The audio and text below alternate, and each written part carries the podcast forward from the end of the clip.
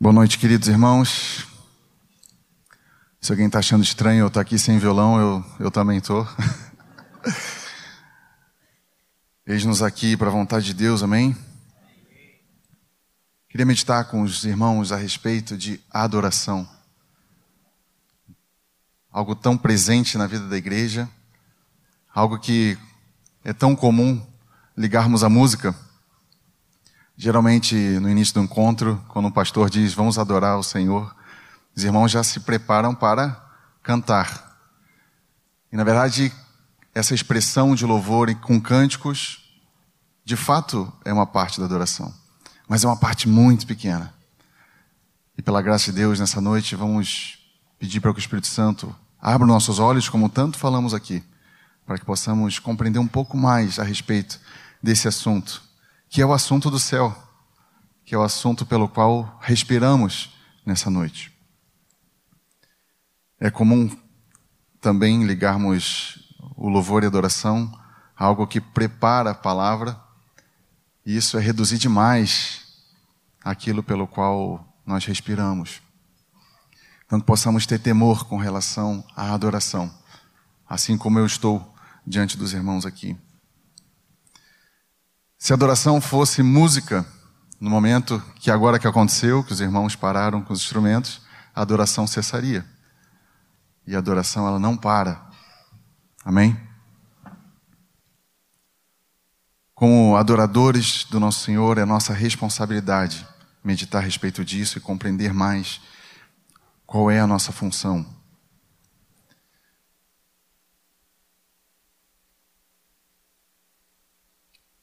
Quando confesso para vocês, eu sempre fui um, quem me conhece mais de perto sabe, eu sempre fui um questionador. Quando eu leio algo na Bíblia que eu não entendo, ah, eu fico ali até pode durar anos. E eu li quando Jesus estava com aquela samaritana e falou que Deus procura adoradores. Eu confesso que por muito tempo eu achei que Deus era meio egocêntrico. Como é que pode alguém ficar procurando adoração? Mas à medida que eu fui conhecendo o Senhor, eu fui percebendo que, diante de Deus, a nossa única resposta é adoração. Qualquer homem, qualquer anjo que buscar atenção para si mesmo, esse está sendo egocêntrico. Agora, Deus, nós devemos a adoração ao Senhor. Não apenas no momento em cima de uma plataforma, mas toda a nossa vida entregue a Ele. Na glória, nesse momento, a adoração é o oxigênio, a motivação e a alegria do céu. Por que, irmãos? Por que, que a glória de Deus é motivo de adoração no céu? Porque é Deus que está lá. E Deus só está no céu, ou dois ou mais reunidos no nome dele, ele se faz presente. Essa mesma alegria gozo e oxigênio do céu deve ser o que está aqui também. O natural é diante da presença de Deus todos estarem jubilando, todos estarem exaltando o nome do Senhor.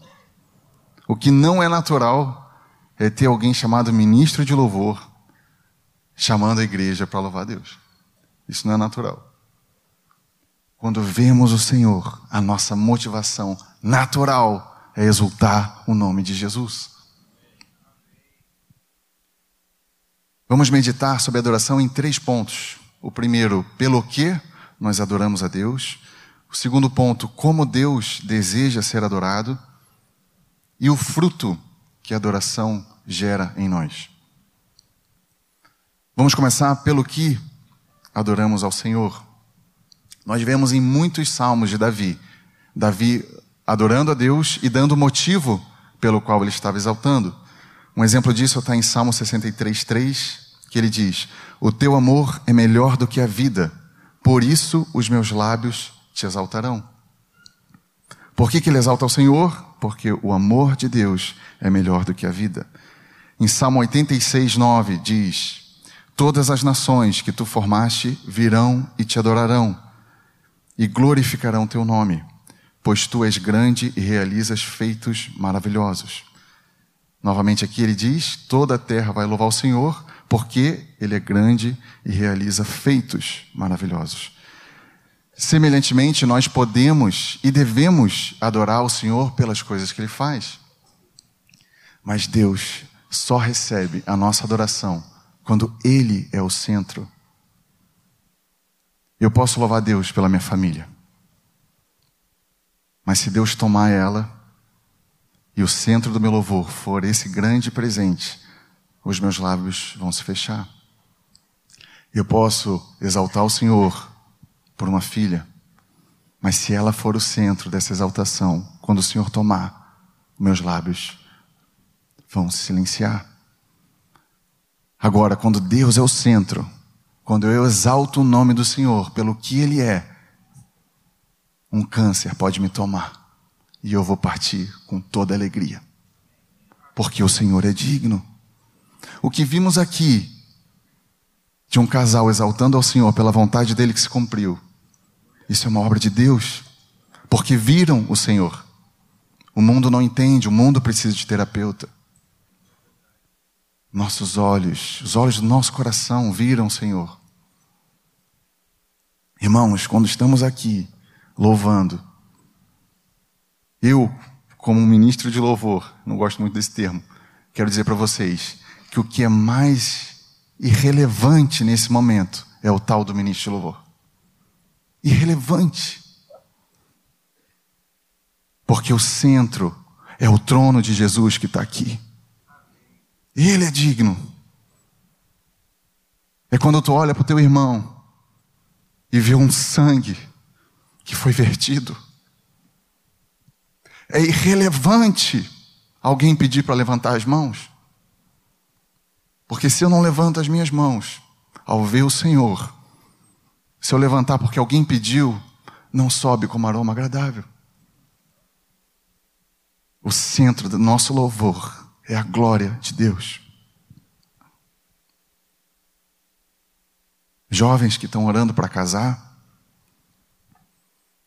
glória a Deus porque tu és solteiro. Se casar, glória a Deus porque é casado. Se tem uma coisa que é imutável, é a glória de Deus. E só descobrimos plena satisfação e alegria quando essa glória se comunica a nós.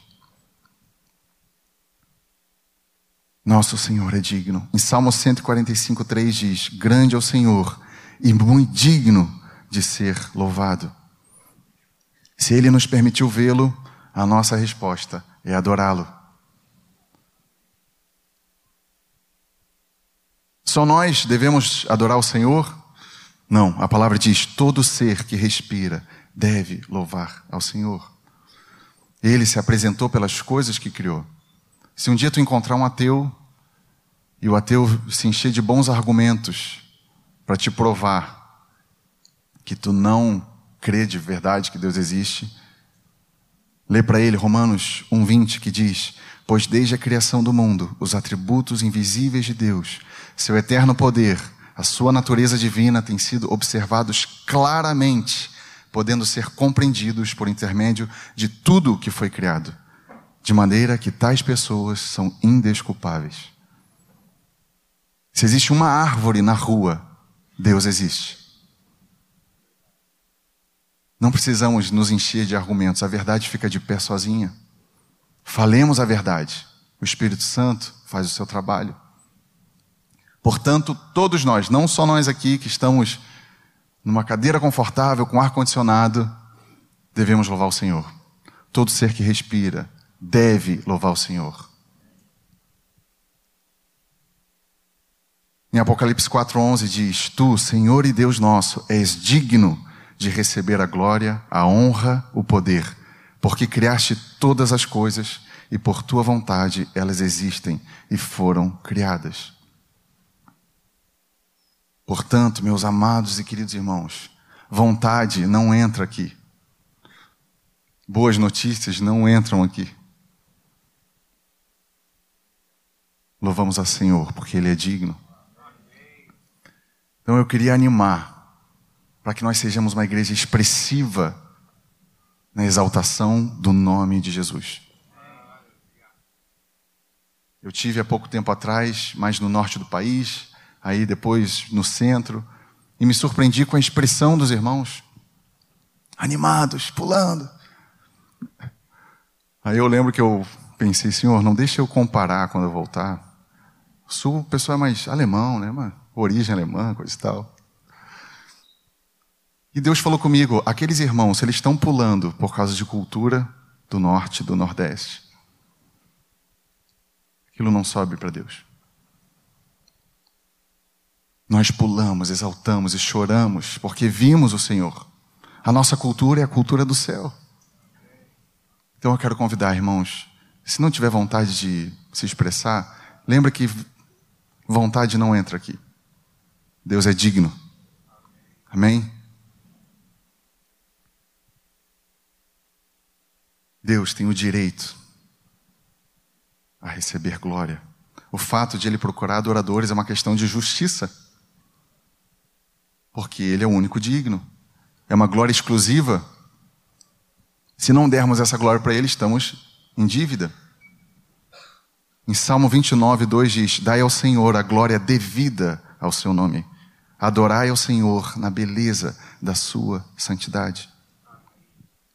Com ou sem comida, com ou sem cônjuge, com ou sem carro, com ou sem saúde. Dai ao Senhor a glória devida ao seu nome. Eu lembro um dia, muitos aqui me conhecem de perto, sabe que eu trabalhei por muitos anos vendendo shampoo e tendo estúdio também, trabalhando com música. Teve um dia de noite que eu cheguei, eu precisava entregar uma música naquele dia. E eu estava muito cansado. Foi um dia inteiro visitando clientes de porta em porta. E eu lembro que em determinado momento, era umas nove e meia da noite, eu com muita vontade de ir para casa. Eu parei um pouco as edições, e edição na música é algo que não tem glamour nenhum, romantismo nenhum, é chato pra caramba, fica arrumando tempo. E uma hora eu fui para trás, cansado, e peguei o violão e pensei, vou louvar o Senhor. E com uma resposta instintiva do meu corpo, falei assim: eu não vou louvar nada, eu estou podre de cansado. Aí começou um, uma disputa entre alma e espírito. Eu pensei assim: não, mas eu não, se eu estou cansado, eu não vou louvar o Senhor. Aí eu dei uma ordem para mim mesmo. Dei uma ordem para minha alma: tu vai louvar o Senhor. E eu com aquele coração de entregar esse louvor que é devido a Ele, independente se eu estou com vontade ou não. Pela primeira vez, o Senhor me deu uma música do, in, do início ao final, sem mudar nada, que é digno. Que ela diz: Eu não te louvo. Eu não te louvo porque me faz feliz. Eu não te louvo porque não me falta nada. Eu te louvo porque digno és Jesus. Eu fui ministrado por Deus com esse cântico. Amém? Memorizamos? Louvamos ao Senhor porque Ele é digno. Amém? Vamos ver como nós devemos adorar a Deus. Será que basta a sinceridade do nosso coração? Ou Deus estabeleceu a forma, o jeito que Ele quer ser adorado? Vamos abrir em João 4, 19 a 23.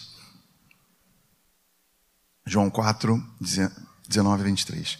Senhor, disse-lhe a mulher, Vejo que tu és profeta. Nossos pais adoravam nesse monte, vós, entretanto, dizeis que em Jerusalém é o lugar onde se deve adorar. Disse-lhe Jesus: Mulher, podes crer-me que a hora vem quando nem nesse monte, nem em Jerusalém adorareis ao Pai. Vós adorais o que não conheceis. Nós adoramos o que conhecemos, porque a salvação vem dos judeus. Mas vem a hora, e já chegou, em que os verdadeiros adoradores adorarão o Pai, em espírito e em verdade, porque são esses que o Pai procura para seus adoradores. Deus é espírito, e importa que os seus adoradores o adorem em espírito e em verdade. Esse trecho, irmãos, ele é tão profundo. Jesus abre uma revelação extremamente profunda para aquela mulher. Uma samaritana que um judeu nem poderia falar. Mulher, então, Jesus decide naquele momento, Deus, contar para aquela mulher que tudo estava se cumprindo nele. Israel tinha se dividido em dois reinos, Reino do Norte e Reino do Sul. No Reino do Norte, em Samaria, era, Samaria era a capital e lá foi criado um templo, tinham dois bezerros de ouro. Esse era o contexto dessa mulher. Ela era uma samaritana, adorava Deus no templo, mas ela sabia que em Jerusalém estava o templo que Deus estabeleceu, onde estavam os sacerdotes, os levitas. Então a dúvida dela era uma dúvida de fato legítima. E embora esses dois reinos adoravam o Deus de Israel, ambos acabaram se desenvolvendo como religiões diferentes. E é interessante observar que Jesus diz aqui: Deus procura adoradores. Aquela mulher era uma adoradora, a ponto de querer saber onde ela deveria adorar. Samaritanos eram adoradores. Ah, mas agora Jesus estabelece o como deve se adorar. Nós não decidimos da nossa cabeça a maneira que nós devemos adorar Deus. Deus faz isso. E como nós devemos adorar Deus? Jesus estabelece dois princípios, em espírito e em verdade. O que, que significa em espírito? O último versículo que lemos ali, o 24, diz: Deus é espírito e importa que seus adoradores o adorem em espírito em verdade. Deus é espírito. Ele não tem uma expressão física. Não está preso a um lugar. Jesus estava dizendo para aquela mulher: não é mais em templo, agora em espírito. Nós, como gentios, vivemos isso aqui. Em Porto Alegre, no ano de 2020, estamos aqui adorando a Deus, em espírito. Se não, deveríamos ir lá para o templo adorar lá. Deus não tem imagem. Jesus já estava dizendo, aqueles bezerros de ouro lá não significam nada. E nós vemos até hoje essa tendência humana de criar a imagem de Deus, de adorar imagens. Isso é algo satânico e diabólico.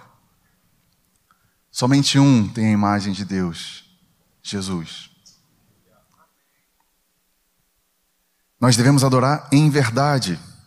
Quem é a verdade, irmãos? Jesus. Nossa adoração deve estar centrada na pessoa de Cristo Jesus. Eu lembro a primeira vez que eu ouvi o Nilcinho falando sobre mudar ele para Jesus. Ele é o Senhor. Aí eu achava tão estranho aquele Jesus é o Senhor. Ou a Ele a glória, né? A Ele a glória. A Jesus toda. Deus, cara, mas nem dá direito isso. Tantas vezes eu tinha lido Filipenses 2,9. Mas teve um dia, parece que esse texto brilhou, onde diz: Pelo que também Deus o exaltou sobremaneira, ele deu um nome que está acima de todo nome, para que ao nome de Jesus se dobre todo o joelho, nos céus, na terra e debaixo da terra. Se nós temos a oportunidade de cantar o nome de Jesus, eu não vou cantar pronome nenhum, vou cantar o nome de Jesus. E nós vemos claramente uma manobra de Satanás de tentar roubar Jesus das nossas letras. Confesso para os irmãos que muitos cânticos que eu fiz, eu tenho vergonha. Me faltava essa paixão por Jesus. Tanto que hoje eu tenho dificuldade de compor algo que não é sobre Jesus. Uma boa dificuldade. Parece que nada tem sentido se Jesus não for o centro. Quanto mais conhecemos a verdade, Jesus, mais adoração surge em nosso espírito. No versículo 21, disse Jesus: Mulher, podes crer-me que a hora vem quando nem nesse monte, nem em Jerusalém adorareis ao Pai. Todos os rituais de adoração daquela época estavam se cumprindo em Jesus. Ele foi o templo, ele foi o sacrifício, ele foi o sacerdote. Essa conversa, irmãos, que Jesus teve com aquela samaritana, ele tem conosco nessa noite. Em espírito, em verdade. Se eu me expresso apenas nesse lugar, não está sendo em verdade. Não tem mais templo, irmãos. Tem o corpo de Cristo. Dois ou mais. Se a nossa adoração, mesmo cantando sobre Jesus, não for Jesus no centro, não está sendo em verdade. Podemos passar a noite toda aqui num louvor, uma vigília, com os braços estendidos, respondendo a todos os impulsos do ministro de louvor, e esse louvor não ser em verdade. Eu temo demais, irmãos. Eu quero louvar a Deus como Ele estabeleceu. É muito interessante que esses dois princípios que Jesus estabeleceu, nós podemos ver em muitas pessoas que viram o Senhor. Vemos isso nos três reis magos. No momento que Jesus nasceu, eles adoraram a Deus em espírito. Por quê? Eles vieram do Oriente, em lugares diferentes. Eles não foram no templo. Eles foram aos pés daquele bebê adorando em espírito. Eles levaram ofertas para quem? Para Jesus. Adoraram em verdade. É tão lindo ver esses princípios sendo vividos sem Jesus ter falado isso. Foram revelados pelo Espírito de Deus. A multidão declarando: Hosana ao filho de Davi. Quando Jesus está entrando naquele jumentinho, elas não foram no templo para cantar isso. Elas viram Jesus. Elas viram Jesus. Quando Jesus está caminhando sobre as águas, e é muito interessante porque tem coisas na Bíblia que a gente lê e a gente já sabe o que aconteceu, então fica um pouco mais comum. Mas se coloque no lugar desses irmãos, num barquinho, no mar, de noite, e aparece um cara caminhando na água.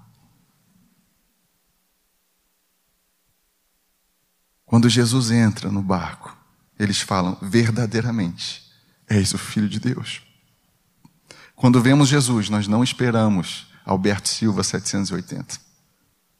Nós exaltamos o Senhor onde estamos, porque a nossa adoração é em espírito. As duas Marias foram lá no túmulo, viram aquele túmulo vazio, saíram desesperadas, Aí vê um jardineiro. Mas quando elas percebem que é Jesus, a palavra diz em Mateus 28, 9: elas aproximando-se, abraçaram-lhe os pés e o adoraram, em espírito e em verdade. Quero convidar os irmãos para abrirmos em Lucas 7, 36 a 48. Para mim, irmãos, é o relato mais lindo de adoração no Novo Testamento.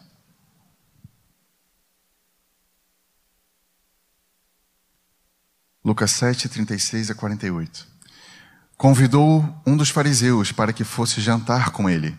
Jesus, entrando na casa do fariseu, tomou lugar à mesa.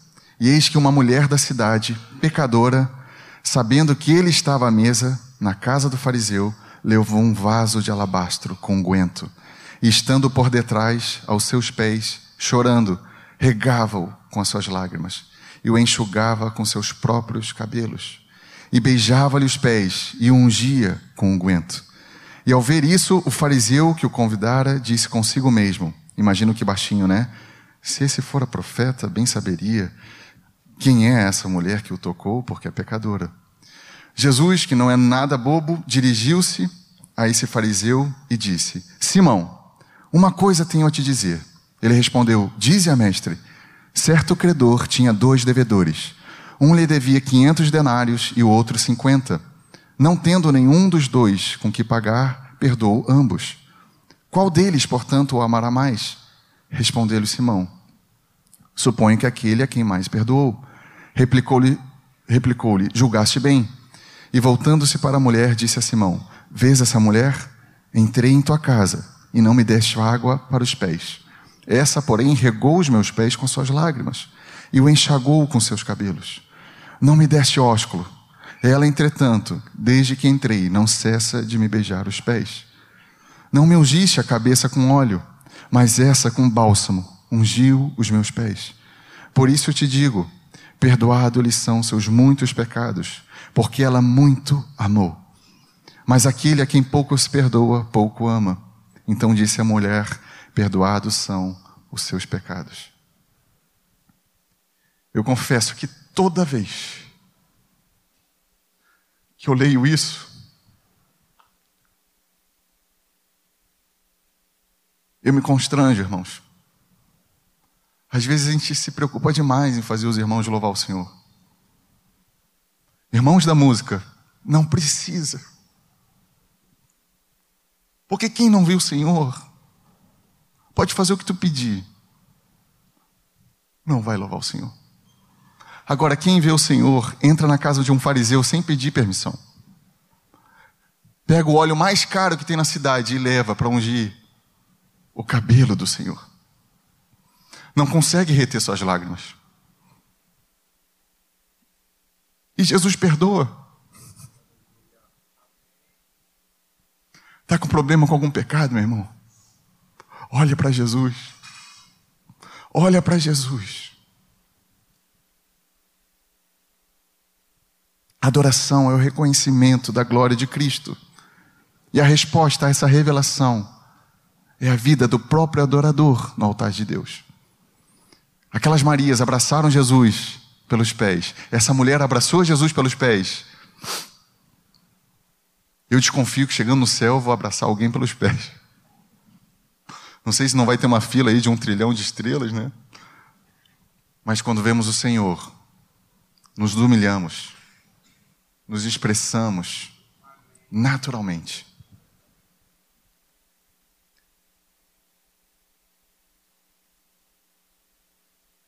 Em qual momento aqui música foi citado? Qual era a melodia que essa mulher usou ao lavar os pés de Jesus.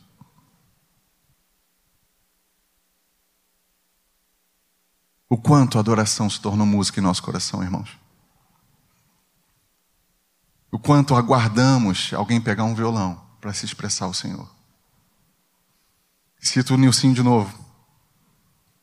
Muitas vezes ouvi o Nilcinho dizendo: Meu sonho é chegar aqui e já está acontecendo uma bagunça e os músicos tentar seguir a congregação, porque é muito cântico espontâneo surgindo. Não existe nenhum por cento de acusação no meu coração com relação a vocês. Mas eu tenho essa expectativa de vermos o Senhor com mais clareza, a ponto de nos expressarmos com naturalidade. De não acontecer mais a iniciativa de uma música que sai daqui de cima e vai para baixo. Irmãos, não tem isso na palavra. Adoração é de todos nós para o Senhor. Não existe a palavra ministro de louvor. Por que usamos, irmãos? Por que esperamos tanto de alguém que está com o microfone? Ou vemos o Senhor, ou não vemos. É uma noite que o Senhor está nos sondando. Temos visto o Senhor de fato? Ou estamos amando essa liturgia confortável? O quanto temos nos preparado para estarmos juntos? Ou não é responsabilidade só quem vai pregar, quem vai ministrar louvor? Não é acusação, irmãos. É um convite a vermos o Senhor. Esse momento aqui tem que ser uma festa. Tem que ser o céu na terra. Sem ninguém pedir para que isso aconteça. Porque temos o próprio Deus habitando em nós. Ele nos revela Jesus. Uma vez lá no Camar, eu estou conduzindo os irmãos e eu senti naquele dia muita apatia dos irmãos. Claro, o Camar já era um lugar meio difícil, né? Mas aquele dia estava assim, ó, especialmente estranho. E eu lembro que eu olhava, daí estava um irmão assim, no meio do louvor. Aí o outro aqui, aí eu, Jesus. Enquanto eu cantava, esse conflito na minha cabeça. Aí eu olhei para a porta, uma porta lateral, né? Deu assim, imagina se Jesus entrasse agora. Linho branco, finíssimo, em sua coxa escrito Rei dos Reis. Como é que seria a reação dos irmãos? Pouquíssimas vezes, irmãos, Deus falou comigo de forma audível. Mas naquele dia, ele sussurrou: Eu estou aqui. Não era para os irmãos, era para mim. Eu estava sendo ministro de louvor, preocupado com a reação da igreja. Miserável. O Rei da Glória estava presente e eu pensando na reação dos irmãos. Queria dizer algo muito especial para vocês. Quando dois ou mais estão reunidos no nome de Jesus, Ele está presente. Esse Deus que cantamos, imensurável, Ele está presente. Não precisamos de música para amolecer a nossa alma, irmãos.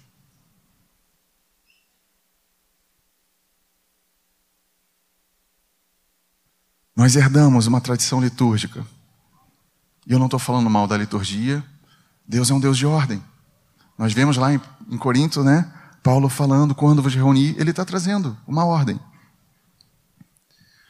Mas nós precisamos vigiar muito com a nossa liturgia. Isso não é uma palavra para os líderes, isso é uma palavra para a igreja. Nós precisamos cuidar para que a liturgia e os momentos do culto não sejam escritos no nosso coração. Tem que haver uma, uma expectativa nossa de uma bagunça santa toda vez que nos reunimos.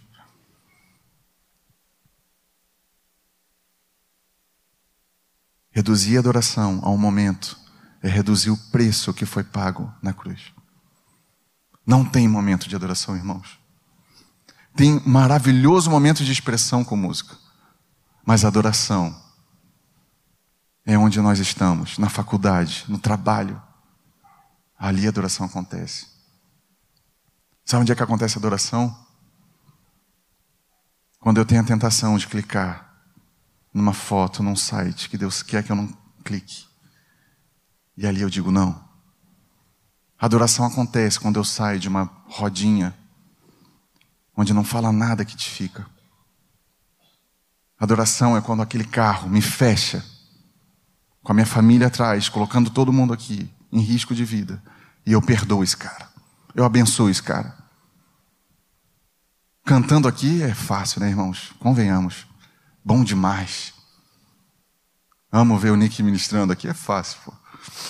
Difícil é lá fora, onde eu tenho que ser sal.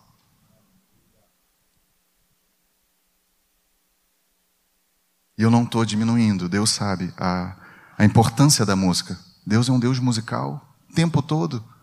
Começa em, em Gênesis 4, quando fala do primeiro instrumento musical. Deus ama a música, nós amamos a música, a música é presente. E eu considero ela a expressão mais linda e mais romântica. Mas música não passa de uma expressão.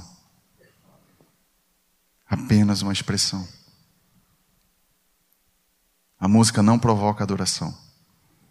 O pad do teclado não prepara nossa alma para adorar o Senhor.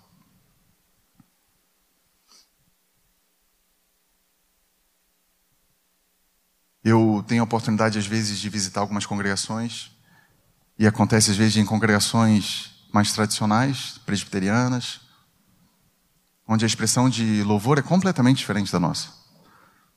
Castelo forte é o nosso. Se tu levantar a mão, alguém vai te olhar assim. Baixa essa mão aí, rapaz. Se tu fechar o olho, você está tá dormindo? É uma expressão diferente. Agora, quando eu começo a prestar atenção nessas letras que esses irmãos cantam, eu seguro o choro. Uma riqueza de letra. Lindo, lindo. Palavras que eu nem sei o significado.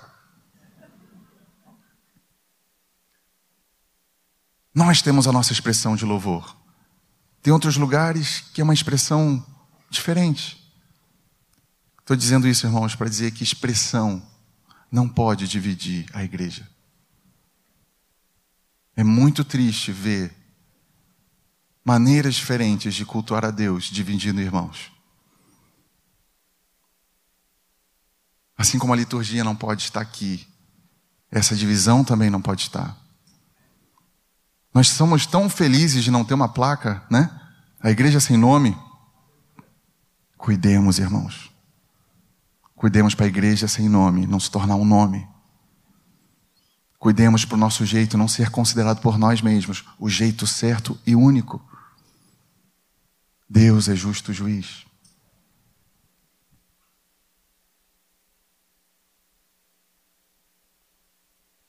Esses tempos eu estava numa congregação e me perguntaram, não era aqui, em Porto Alegre, me perguntaram sobre ministério de dança.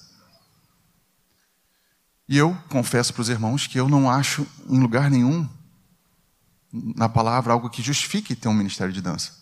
Mas não me escandaliza. Me escandaliza se a dançarina só dança no palco. Assim como me escandaliza o ministro de louvor que só ministra no palco. Me escandaliza, irmãos.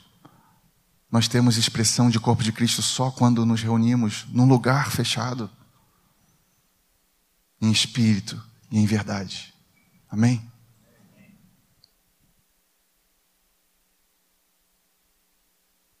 E é muito perigoso, porque nós temos um idioma. Quando alguém chega, o que a gente fala? E aí, rapá, beleza? Não. A gente fala, e aí, querido? Nós temos um idioma. Mas tem que cuidar para não se tornar profissionais. O nosso abraço não pode ser profissional, irmãos. Nossa linda adoração não pode ser profissional. É um alerta do Senhor, em amor. Ele está vendo. Como Bulhosa diz, né? O problema de estar diante de Deus é que o olho dele é de fogo e o nosso não. Deus nos alerta com amor a vermos Ele, sermos expressivos com sinceridade. Quando pedimos no início do encontro, vamos ficar de pé? Eu prefiro que tu não fique de pé, se tu não está com vontade. Deus ama a verdade, irmãos. A espontaneidade, sinceridade. Não estamos aqui para responder.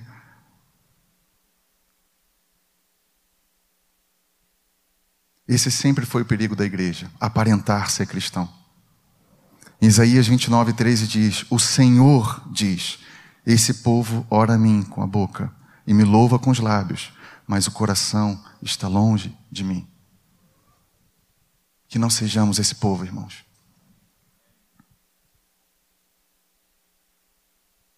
Eu gosto muito de uma frase de John MacArthur que ele diz: adoração não é um clima ao qual nos entregamos. Não é a sensação a qual somos induzidos pela beleza do que estamos ouvindo. Adoração é uma atividade de nos ofertarmos a Deus.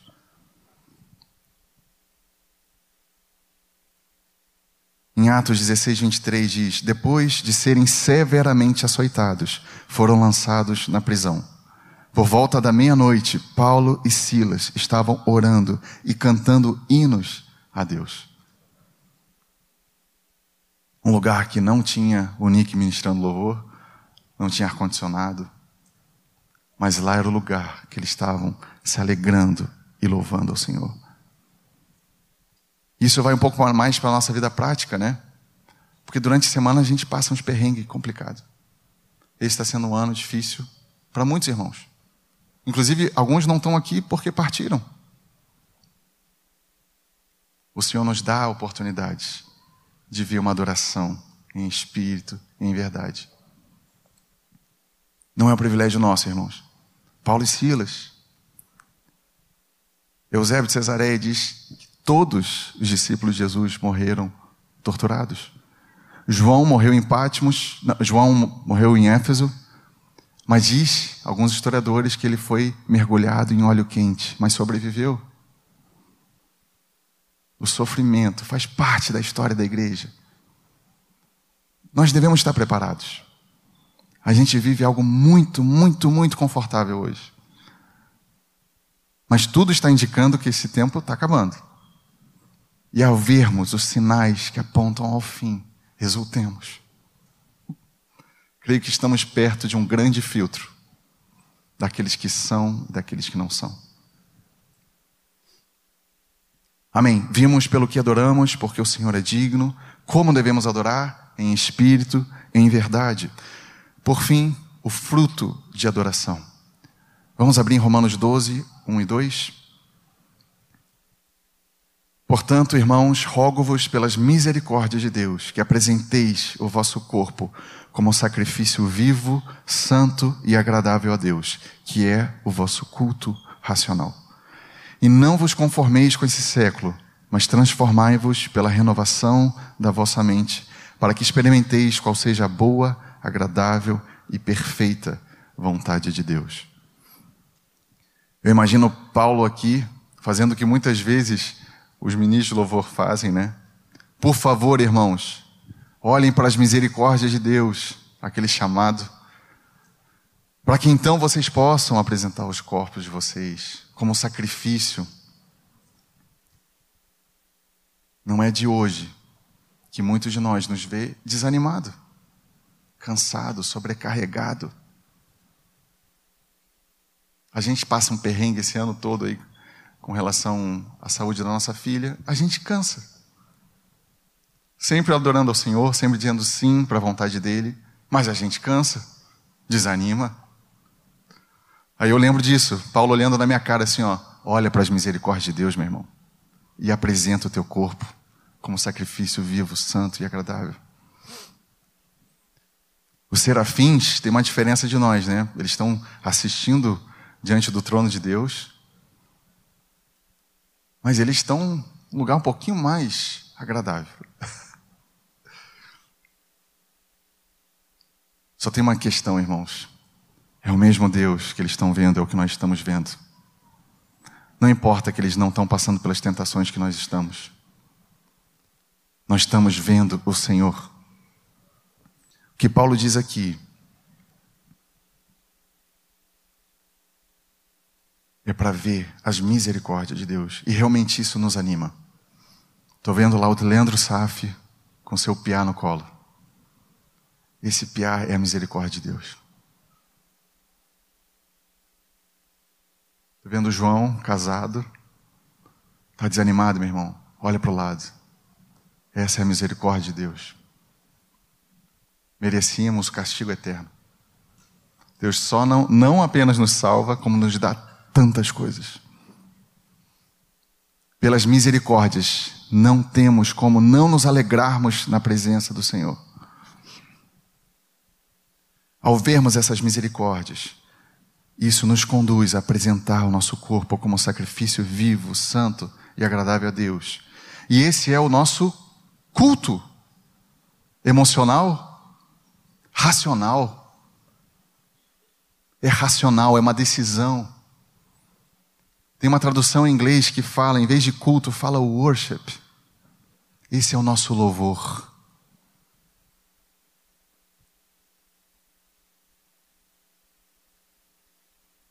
Sacrifício vivo. O último sacrifício morto foi aquele que foi definitivo.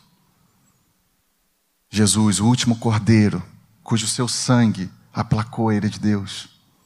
Agora apresentamos um sacrifício vivo a Ele, nós mesmos. Nossa oferta ao Senhor é a nossa própria vida neste altar. E como nós devemos apresentar esse sacrifício? Como é que Deus sempre pediu sacrifícios? Santo, separado, o melhor, purificado a Deus. Por que, que Deus, lá no início, quando ele pediu o sacrifício, se aborreceu de Caim? mas se agradou do sacrifício de Abel. Porque Abel entendeu isso aqui. Deus quer um sacrifício santo, o melhor que eu tiver.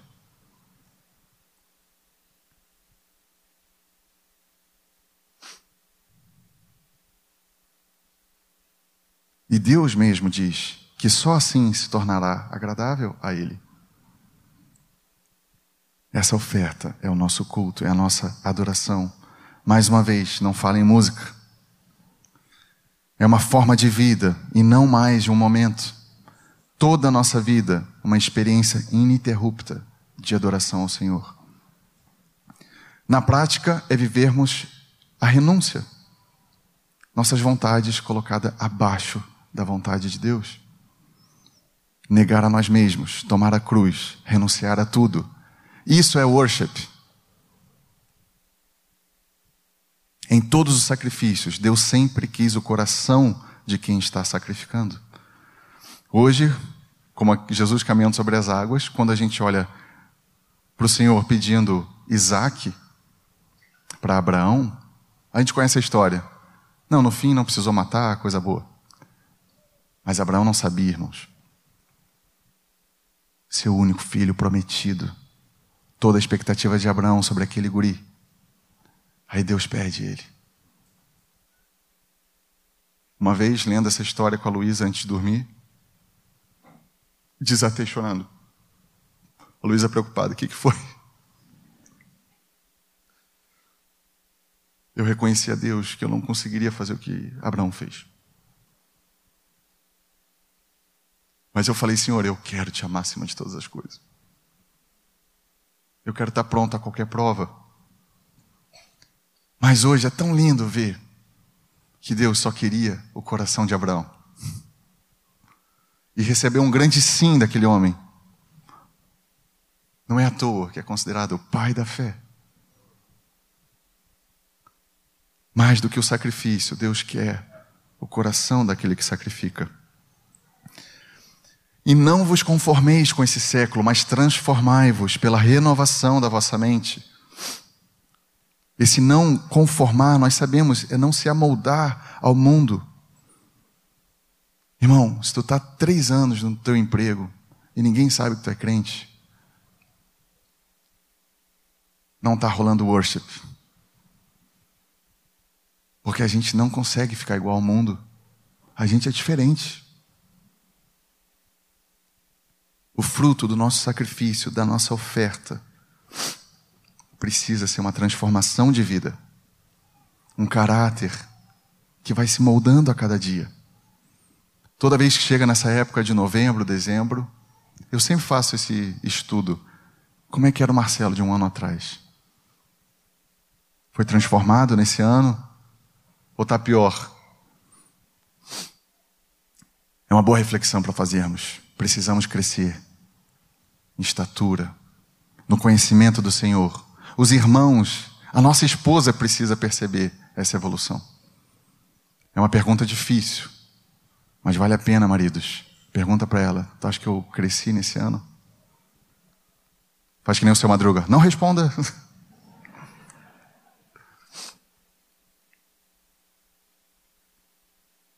O fruto de adoração ao Senhor é não se conformar ao mundo, é se transformar pela renovação da mente. E o que é renovação da mente?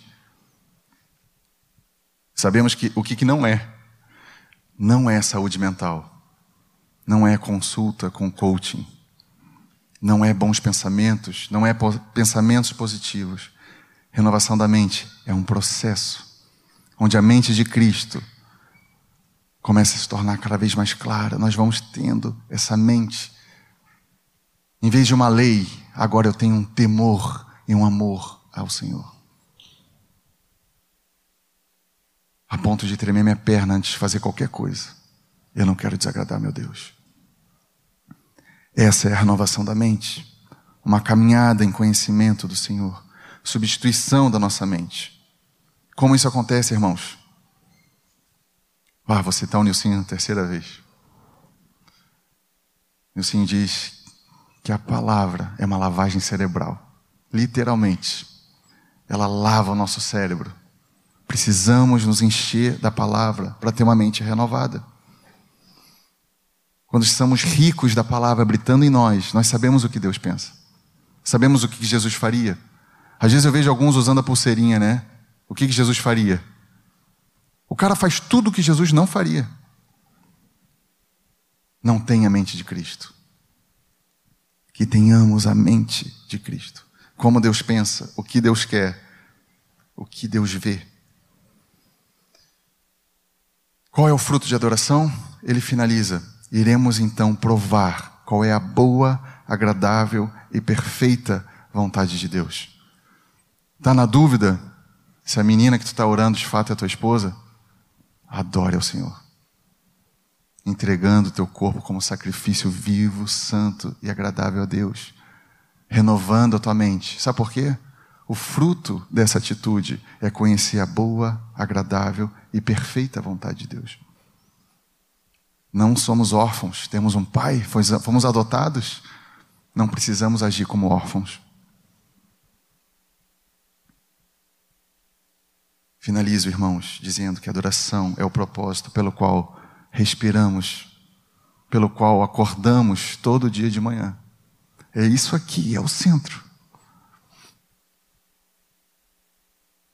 música se torna uma expressão tão pequena, tão limitada, tão baseada em momentos.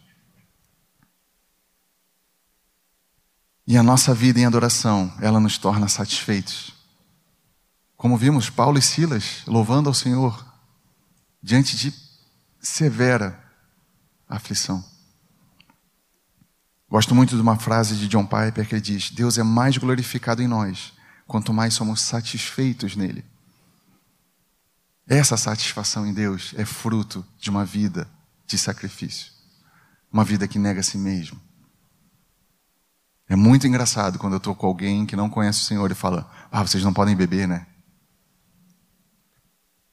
É tão estranho ouvir isso. Vocês não podem tal coisa, né? Vocês não podem tal coisa. Mal sabe ele que a nossa satisfação é entregar o nosso corpo como sacrifício vivo ao Senhor. O adorador que o Pai procura é aquele que o glorifica, sendo o próprio sacrifício no altar de Deus, percebendo que não há maior glória do que essa. Amém? Colocamos nossa vida diante de Ti, Senhor.